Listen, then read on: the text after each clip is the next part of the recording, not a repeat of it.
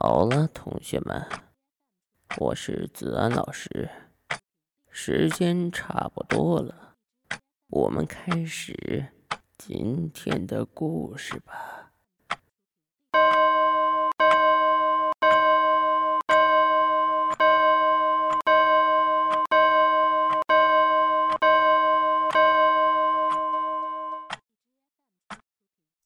我在火葬场工作这五年。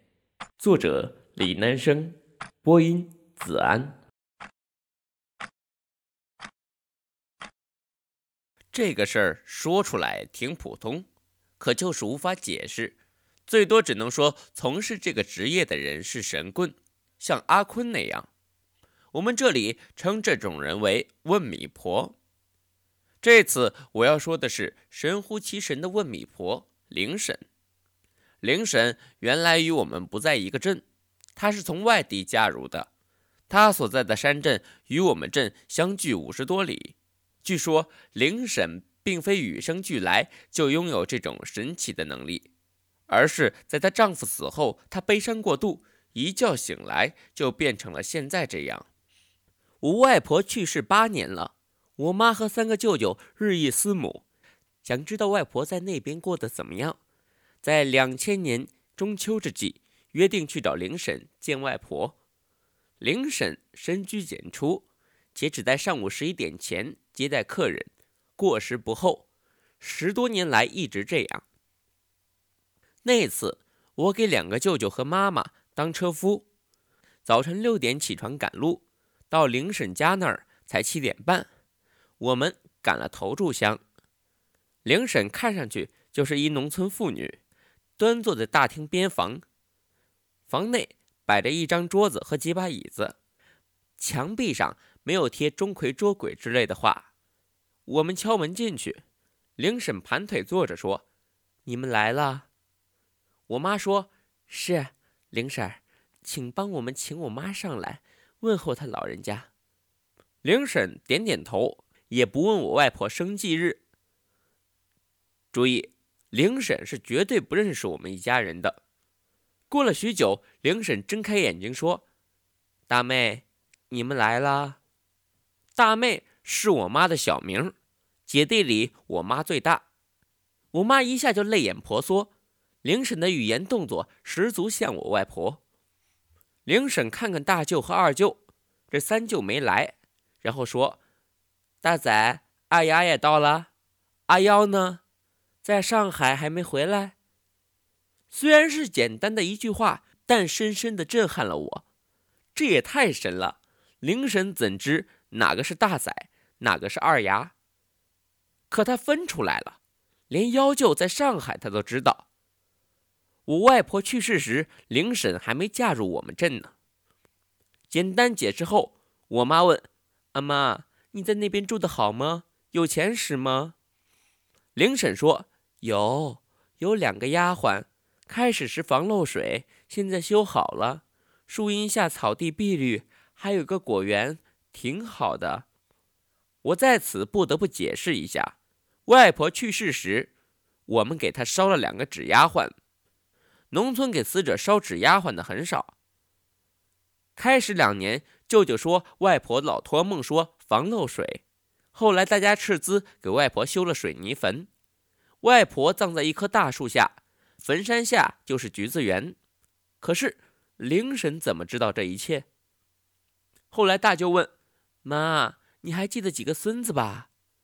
灵婶做出外婆标志性的手势说：“大孙子吃国家粮了，娶了个好老婆。”大舅又问：“二孙子呢？”灵婶说：“哼，娶个老妹。”确实。大表哥是校长，吃国家粮，娶个好老婆。二表哥娶的是四川妹，我们这儿称外地人为捞。二舅问：“那我的子女呢？”灵婶说：“二丫，别在北京，回来吧。阿妹天天窝在家干嘛呢？”嗯，二舅的儿子去北京读书，毕业没回来，女儿刚毕业，在家待业。我颤颤的叫了一声“外婆”。灵婶看看我，对我妈说：“大妹啊，让阿南别像你们了，他命不好，书读不成，还有大把事干呢。”我的乖囡。阿南是外婆对我的昵称。是的，我参加过两次高考，每次都是在考前一周受伤，书没读好。听到这里，对外婆的思念之情越发浓烈，我差点流泪。后来我们还问了许多事情，林婶对于过去的事情回答基本正确，也问了些未来的事情，对和不对，只有以后知道了。两次参加高考不利后，我去民办学校读书，学费那个贵呀，三年时间就把父母存了半辈子的钱用光了。在这个学校读书，就是为了混个文凭。现在很多大学生眼高手低，找工作都成问题。快要毕业的时候，我也投了很多简历，都石沉大海，让我一度颓废绝望，觉得这个世界忘记了我，忘记了花光父母赚的死人钱的我。有什么工作能让我免于激烈的竞争，能让我一学就会，还能赚不少钱？我思前想后，觉得那只有在火葬场工作了。我把这个想法对父母说了，想不到他们竟然欣然同意了，说我们这一家其实就是离不开和死人打交道的这个活儿，宿命啊。爹问过我，你确定去那地方上班？我说，爹，我是在南门现场出生的，去火葬场上班倒也不怕，就是怕给你丢脸啊。况且这地方赚钱多，好歹得让你们安享晚年啊。爹说。难得你懂事儿，爹见的死人比活人多，和鬼打交道比和活人打交道多。幸好半年前给民政局局长家办了点事儿，算认识了。现在可走下后门，爹的脸是死人给的，不怕你给爹丢脸，就怕你到时候跟阿坤一样一事无成。我说阿坤挺好的，不就是给香港老板做风水顾问吗？爹生气地说。这个年代那就是糊弄，能成啥气候？我不想和爹争，我知道他看阿坤不顺眼。其实我觉得阿坤那样没啥不好的，吃香的喝辣的，香港大陆随便来去，能学他一半就好了。虽然我知道去火葬场这活不错，但我没想到我爹竟然花了三万才把我给弄进去了。当同学们都在为找关系和做漂亮简历而忙碌时，我已经一脚踏入了火葬场了，这话咋这么瘆人？我所在的城市是小城市，火葬场在市的东北边，荒凉的很。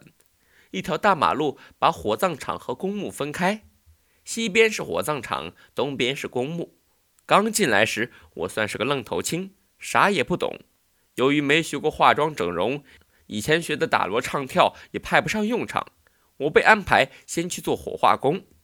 嗯，就是把神送入炉内，加油，按开关当然，后来在这里我学到了很多东西，以至于现在我的化妆水平在火葬场内部数一数二。我还跟和我住在一起的司机大力学会了驾驶。我没拿驾照，当然是无证驾驶。开这种公家的车，灵车，一般是没人查的。来到火葬场，最先认识的是报道处的小谢。第一天，我拿着简历和档案来到报道处，一开门见一美女的背影，我真怕她转过身来，却只是只恐龙。在我忐忑几秒钟后，她转过身了，我拍拍胸口，默念着：“还好，还好，万幸，就是看上去像个……咋形容？就像未婚大龄女呗。”美女见我拍着胸口，说：“先生不舒服。”我尴尬的说：“哦，不不不不。”美女又说：“死亡证明。”我靠，我还没死啊！来上个班都要先开死亡证明？我我我，不知道咋搞的，我居然结巴了。按照流程，要在我这儿先登记死亡证明才能进炉。你什么人去了？我好想骂去你妈的，可刚来不能如此放肆。我说我是来报道的。对呀，按照流程就是先到我这报道的。美女，你这是讹我吗？我来上班的。我说，哦哦，对不起，搞错了，你是小李吧？美女问。嗯嗯，我回答。美女一改常态，好像一下从相亲对象变成了我老妈，柔声柔气的帮我办好一切手续。我又拍拍胸口，暗叹：难道活见鬼了？后来才知道，报道处很少见活人，见的神多了。见个新同事来，美女能不乐呵？对了，她叫谢思，三十五，未婚。非常感谢您的收听。如果您喜欢本故事的话，请点赞、关注、打赏一下。更多精彩内容可以关注新浪微博或加入听友群，精彩内容不容错过。